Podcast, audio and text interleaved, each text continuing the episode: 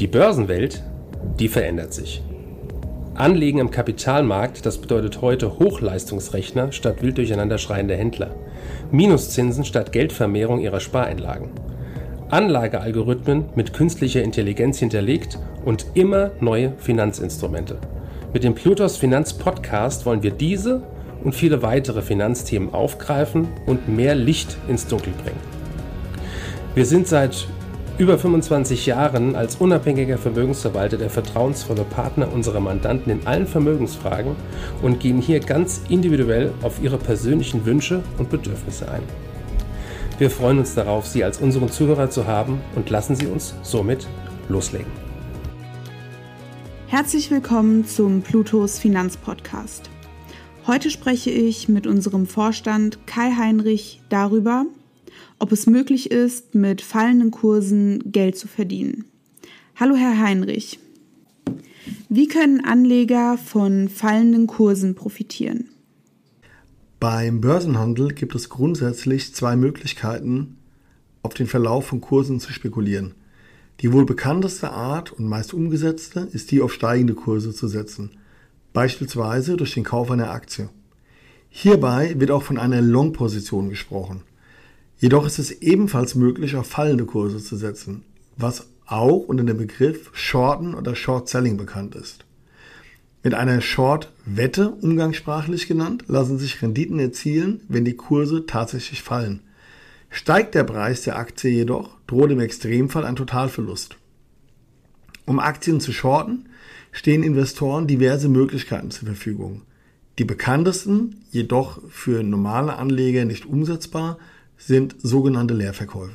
Was genau sind Leerverkäufe? Mit Hilfe von Leerverkäufen von Aktien können Anleger bei fallenden Kursen einen Gewinn generieren.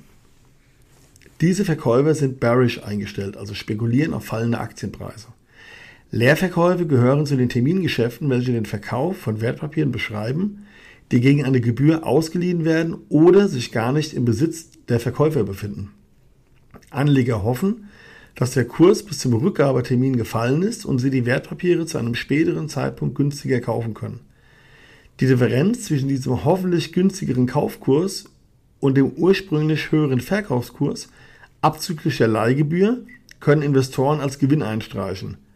Das lässt sich anhand eines ganz simplen Zahlenbeispiels erklären.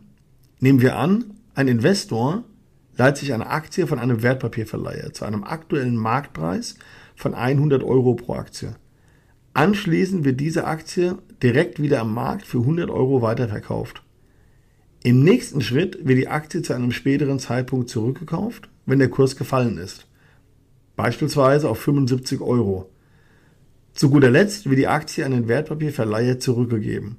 Der Gewinn ergibt sich aus der Differenz des ersten Verkaufskurses 100 Euro und dem niedrigen Rückkaufkurs von 75 Euro und beträgt somit 25 Euro. Davon abgezogen werden muss allerdings die Gebühr, welche der Verleiher der Aktie einstreicht. Das reduziert die Rendite der genannten Transaktion ein wenig. Und warum gibt es überhaupt Leerverkäufe? Leerverkäufe gibt es schon sehr lange. Sie dienen im Grunde genommen zwei unterschiedlichen Zwecken. Zum einen eignen sie sich sehr gut als Spekulationsinstrument und können gerade in Zeiten von Unruhen an den Märkten ordentliche Renditen einfahren. In der Praxis werden fragile Unternehmen identifiziert und auf signifikante Kursrückgänge spekuliert. Des Weiteren dienen Leerverkäufe aber auch zur Absicherung von Kursrisiken. Viele Börsenhändler und Fondsmanager sichern ihre bestehenden Positionen mit Leerverkäufen ab.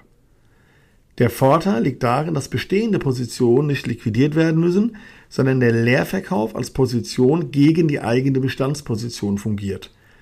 Eine Gruppe von Fonds, die in den 50er, 60er Jahren in den USA entstanden sind, haben das sogar in ihrem Namen, die sogenannten Hedgefonds, was nichts anderes bedeutet wie Sicherungsfonds, auch wenn die Öffentlichkeit heute ein ganz anderes Bild von dem hat, was ein Hedgefonds eigentlich macht. Was sind Vorteile und potenzielle Risiken von Leerverkäufen? Der Handel mit Leerverkäufen hat diverse Vor- und Nachteile. Durch den Einsatz von Leerverkäufen können Händler in jeder Marktphase Gewinne erzielen und sind im Prinzip nicht mehr auf steigende Märkte angewiesen. Anleger können Gewinne erzielen, ohne in Abhängigkeit guter Unternehmenszahlen, positiver Konjunkturerwartungen oder sonstiger exogener positiver Faktoren zu stehen. Des Weiteren lassen sich bestehende Positionen absichern, wodurch das Risiko etwas sinkt. Aus Sicht des Verleihers der Aktie gibt es auch einen Vorteil, denn diese erhalten eine Gebühr, welche ein Zusatzeinkommen darstellt. Ein offensichtlicher Nachteil für denjenigen, der sich die Aktie leiht, ist das unbegrenzte Risiko. Während Sie beim Kauf von Aktien nur Ihr eingesetztes Kapital und somit 100% verlieren können, sind bei Leerverkäufen mehrere hundert bis tausende Prozent durchaus denkbar, sofern Sie kein Risikomanagement betreiben. Ein weiterer Nachteil ergibt sich für denjenigen, der sich die Aktie leiht, aus der Gebühr, welche an den Verleiher bezahlt werden muss und entweder die Rendite schmälert oder im Zweifelsfall sogar den Verlust erhöht, wenn man falsch positioniert ist. Beeinflussen Leerverkäufe den Markt und was sind Kritikpunkte an dieser Art von Trade? Ein häufiger Kritikpunkt bezüglich Leerverkäufen ist, dass sie die Märkte beeinflussen und Einzelunternehmen schaden bzw. diese attackieren. Wie stark die Leerverkäufe den Markt tatsächlich beeinflussen können, ist umstritten. Im Rahmen von Short-Selling können Abwärtstrends beschleunigt oder gar ausgeweitet werden. Kritische Stimmen sehen insbesondere in dem Versuch, Kurse der entsprechenden Wertpapiere zu drücken, um den Gewinn zu maximieren, ein großes Problem. Hedgefonds, welche durchaus für Leerverkäufe bekannt sind, wird nachgesagt, bewusst falsche Informationen auf den Markt zu streuen und somit die Kurse betreffender Unternehmen zu drücken. Die BaFin, die Bundesaufsicht für Finanzdienstleistungen hat daher das Recht, Leerverkäufe inländischer Aktien für gewisse Zeit zu untersagen, um dadurch erhebliche Marktstörungen zu verhindern. Andere Länder, wie zum Beispiel Frankreich, verfügen über diese Macht und nutzen sie auch zum Beginn der Corona-Krise im Jahr 2020 beispielsweise.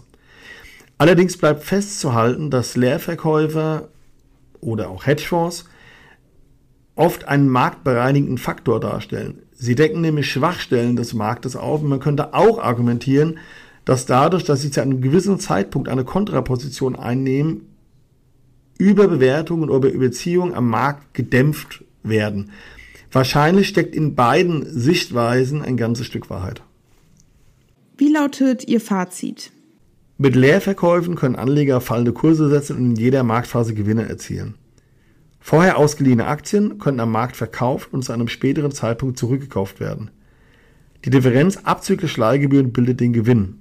Allerdings sollten Anleger beachten, dass Leerverkäufe mit theoretisch unbegrenzten Verlusten verbunden sind. Ein striktes Risikomanagement ist essentiell, um irreparable Schäden im Depot zu vermeiden. Für Privatanleger eignet sich diese Anlagestrategie eher weniger und aus gutem Grund sind auch bei Publikumsfonds in Deutschland Leerverkäufe untersagt. Sprich, Leerverkäufe können nur in Spezialfonds eingesetzt werden, bei denen professionelle Anleger die Investoren sind.